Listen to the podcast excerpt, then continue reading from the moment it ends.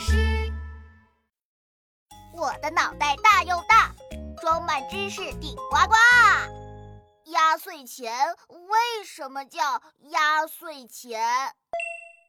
过年喽，放寒假喽！大头博士，你快看，我收到了好多红包。哎呀，这可不是一般的红包呢，这叫做压岁钱。嗯，压岁钱？为什么叫压岁钱呢？难道是压着我们的年龄，不让我长大吗？No No No，这其中的奥秘就让 Doctor 大来告诉你。其实啊，压岁钱的习俗由来已久，久到什么时候呢？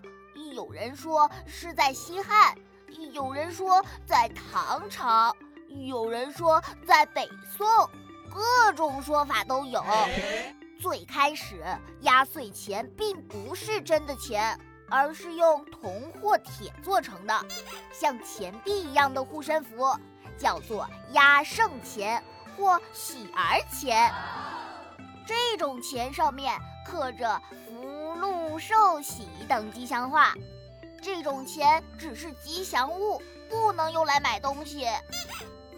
据说孩子们带上它，能压住一个叫岁的小妖，这样孩子们就能平平安安的长大了。到了清朝末年，这种钱不再铸造，就用真钱替代了。